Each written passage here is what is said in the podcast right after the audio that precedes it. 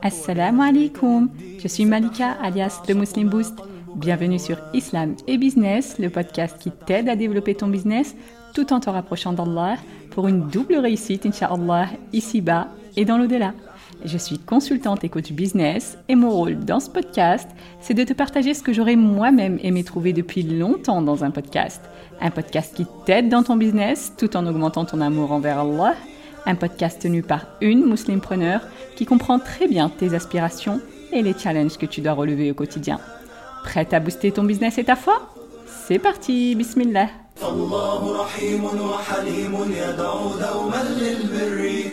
Bienvenue dans cette série qui est Allah, dans laquelle on apprend à connaître notre Seigneur à travers ses 99 noms pour booster notre foi, bi'idnillah, pour savoir comment l'invoquer et pour obtenir la récompense ultime que le prophète wassalam, nous a promis dans le hadith authentique. Allah a 99 noms, 100 moins 1, celui qui les dénombre entre au paradis.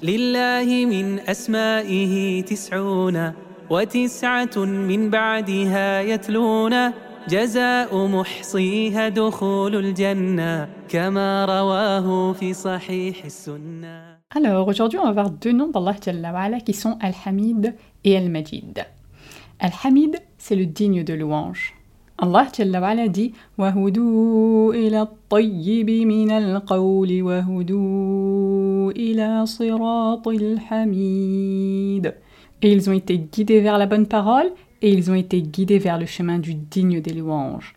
Et il dit subhanah وَمَن يَشْكُرْ فَإِنَّمَا يَشْكُرُ لِنَفْسِهِ وَمَن كَفَرَ فَإِنَّ اللَّهَ غَنِيٌّ حَمِيدٌ Et quiconque est reconnaissant, il n'est reconnaissant que pour lui-même.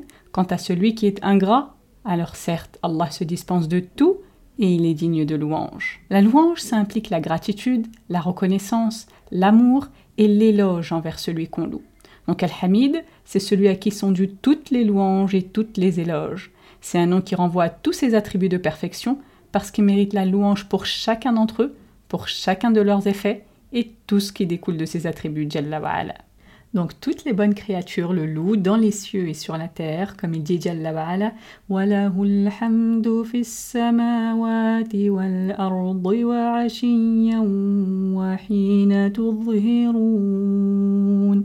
À lui toute louange dans les cieux et la terre, dans l'après-midi et au milieu de la journée.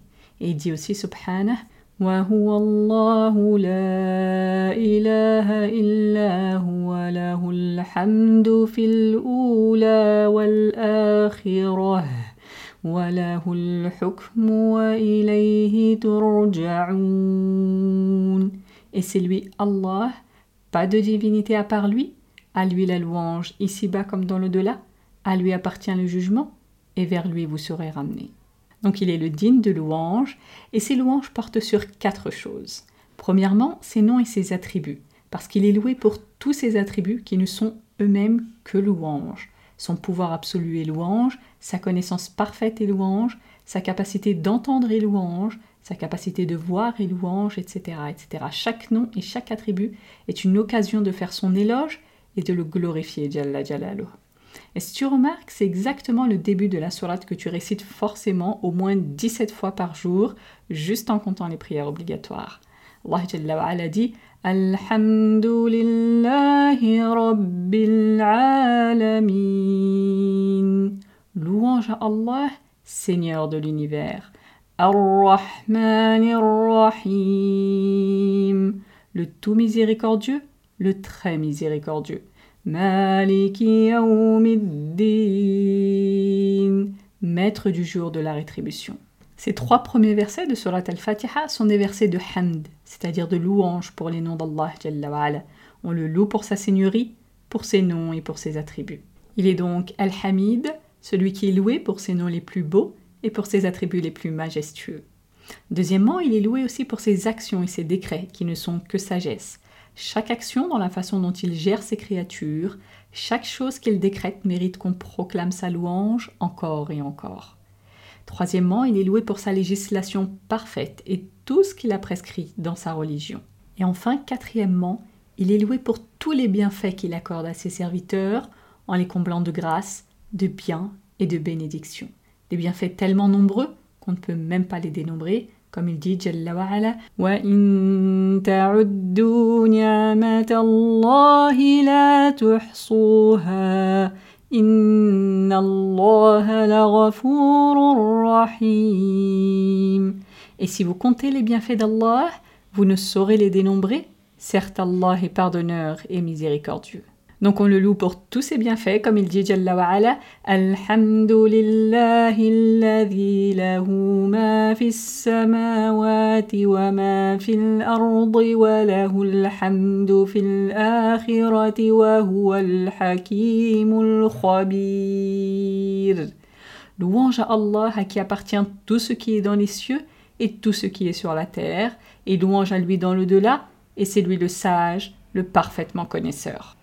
Donc on le loue pour tous les bienfaits, et notamment le bienfait d'être musulmane, le bienfait de pouvoir l'adorer seul, sans aucun associé, Jalla wa.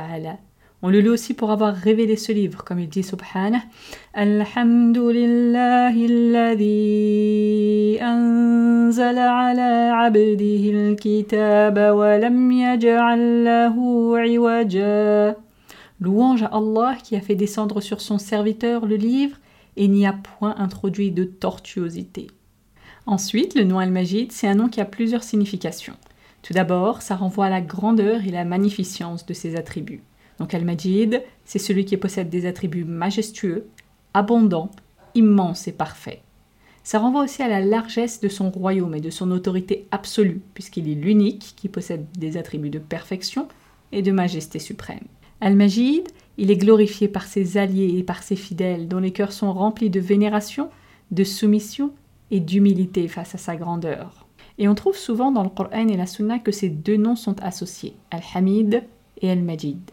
Allah Jalla wa ala dit قالوا أتعجبين من أمر الله رحمة الله وبركاته عليكم أهل البيت إنه حميد مجيد Ils dirent T'étonnes-tu de l'ordre d'Allah Que la miséricorde d'Allah et ses bénédictions soient sur vous, ô gens de cette maison Il est vraiment digne de louange et digne de gloire.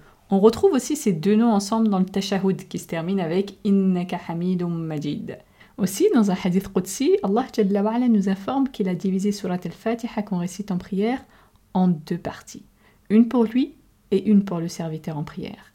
Du coup, il dit Jalla wa ala, lorsque le serviteur dit Alhamdulillahi Rabbil Alamin, louange à Allah, Seigneur de l'univers. Donc quand le serviteur récite ce verset en prière, Allah Jalla répond Hamidani Abdi, mon serviteur m'a loué. Et quand il dit Ar-Rahmanir Rahim, le tout miséricordieux, le très miséricordieux, Allah Jalla ala répond Asna alayya abdi, mon serviteur a fait mon éloge. Et quand il dit Maliki maître du jour de la résurrection, Allah Jalla ala répond Majjadani abdi, mon serviteur m'a glorifié. Donc quand on joint ces deux noms ensemble, Al-Hamid se rapporte plus particulièrement à l'abondance des attributs et à leur ampleur, tandis qu'Al-Majid se rapporte plus particulièrement à la magnificence de ses attributs et au fait qu'Allah mérite seul la gloire. Avec ces deux noms, on revivifie notre croyance que tous les noms et attributs d'Allah sont majestueux. Et ces deux noms te permettent de ressentir alors la sécurité, la sérénité, l'amour, l'apaisement, la satisfaction, etc. Et si tu veux ressentir profondément à quel point Allah est Al-Hamid, prends chacun de ces noms Médite sur toutes leurs significations, utilise-les pour l'invoquer et constate leurs effets sur toi et tout ce qu'ils t'apportent. Et plus tu connaîtras Allah Jalla plus tu le loueras subhanah. Ensuite, si tu réfléchis à tout ce qu'Allah t'a accordé comme bienfait, certes tu ne pourras pas les dénombrer comme Allah nous a prévenu, mais si tu prends le temps d'y réfléchir juste quelques minutes, tu comprendras à quel point Allah est Al-Hamid. Et tu ne cesseras de le louer parce qu'il t'a donné même ce à quoi tu n'as même pas réfléchi ni pensé, ce qui t'est utile même si tu ne le savais pas. Par exemple, si tu prends juste ton corps, Non, même ton corps, c'est trop. Si on prend juste le bienfait de l'oreille, par exemple, et du système auditif, certains diront oui, ok, l'oreille, ça permet d'entendre. Mais en fait, pas seulement. Parce qu'Allah t'a donné des oreilles pour te permettre aussi de parler. Parce qu'en vérité, comment as-tu appris à parler? Tu as appris à parler parce que quand tu étais petite, tu as entendu les autres parler, puis tu as imité. Et c'est ainsi qu'on acquiert tous le langage. Donc si tu n'avais pas eu d'oreille, ou si elle n'était pas fonctionnelle, tu ne saurais même pas parler, ma sœur. Ok, ensuite, comment tu sais tout ce que tu sais, Horty? Eh bien, c'est parce que toi ou quelqu'un d'autre l'avait entendu. Et ne me dis pas non, je le sais parce que je l'ai lu dans les livres, parce qu'en vérité, comment ce livre a été écrit? Il a été écrit avec des mots, et ces mots, d'où viennent-ils? Et comment on connaît leur signification? Eh bien, par la transmission, parce qu'en général, le savoir écrit est précédé par la transmission orale. Même le Coran, ma sœur, comment nous est-il parvenu?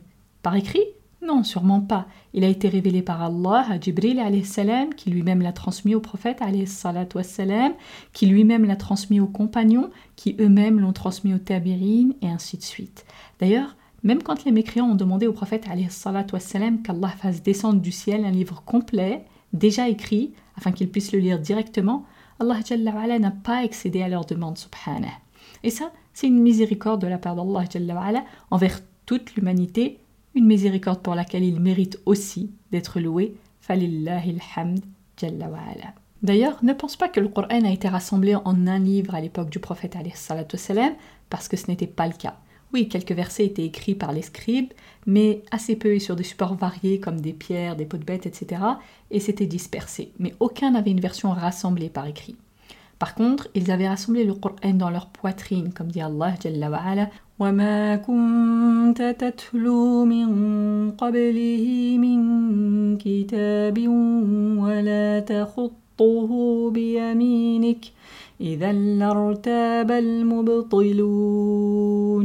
Et avant cela, tu ne récitais aucun livre et tu n'en écrivais aucun de ta main droite, sinon ceux qui nient la vérité auraient eu des doutes.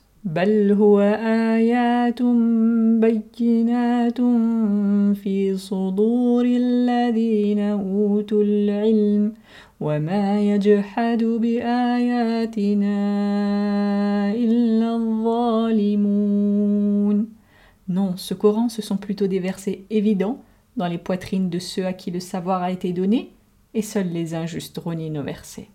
Donc le Coran n'a été rassemblé en un livre qu'après la mort du prophète en plusieurs étapes, dont la première a commencé à l'époque de la Khilafa d'Abu Bakr Et c'est pareil pour les hadiths. Ils ont été transmis par la parole et on a commencé à les rassembler dans un livre qu'après la mort du prophète wassalam, et même après les quatre premiers califes.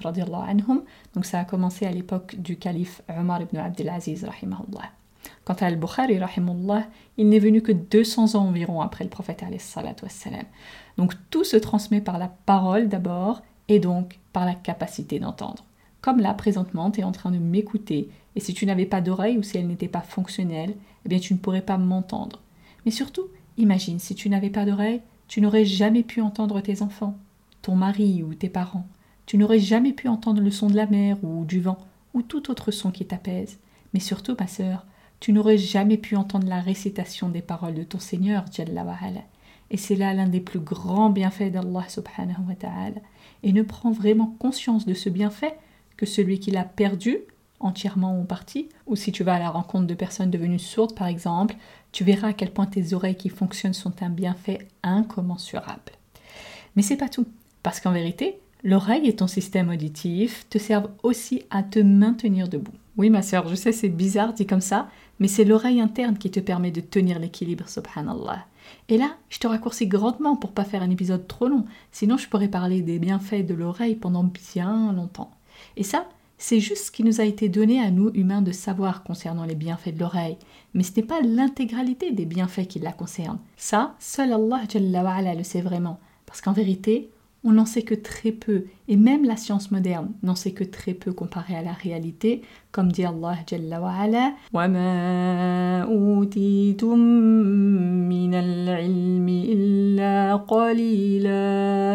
Et il ne vous a été donné que très peu de science. Alors, est-ce que tout ça, ça veut dire que tu n'as jamais le droit d'être triste quand il t'arrive des difficultés? Non, pas du tout. Tu as le droit d'être triste et même assommé par une situation difficile à laquelle tu dois faire face, mais ça doit être temporaire. Tu ne dois pas désespérer d'Allah et tu dois faire les causes pour te relever et apprendre comment surmonter cette épreuve. Mais surtout, dès le début, tu dois continuer à toujours dire Alhamdulillahi ala kulli hal, louange à Allah dans toutes les situations. Parce qu'Allah Al-Hamid, Al-Majid. Tu dois patienter et ne jamais oublier tous les autres bienfaits à côté dont Allah te comble, même dans l'épreuve, comme il dit subhanah بِشَيْءٍ مِّنَ الْخَوْفِ وَالْجُوعِ وَنَقْصٍ مِّنَ الْأَمْوَالِ وَالْأَنفُسِ وَالثَّمَرَاتِ Très certainement, nous vous éprouverons par un peu de peur, de faim et de diminution de biens, de personnes et de fruits, et fais la bonne annonce aux endurants. الذين إذا أصابتهم مصيبة قالوا قالوا إنا لله وإنا إليه راجعون Ceux qui disent quand un malheur les atteint, certes nous sommes à Allah et c'est à lui que nous retournerons.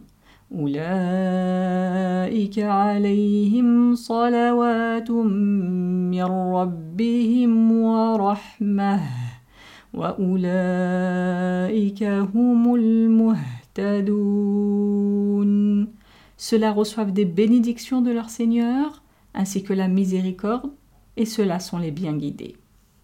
Et tu ne sais pas, Orti, ce qui sortira de positif dans cette épreuve. Et par quoi Allah récompensera ta patience et tes louanges.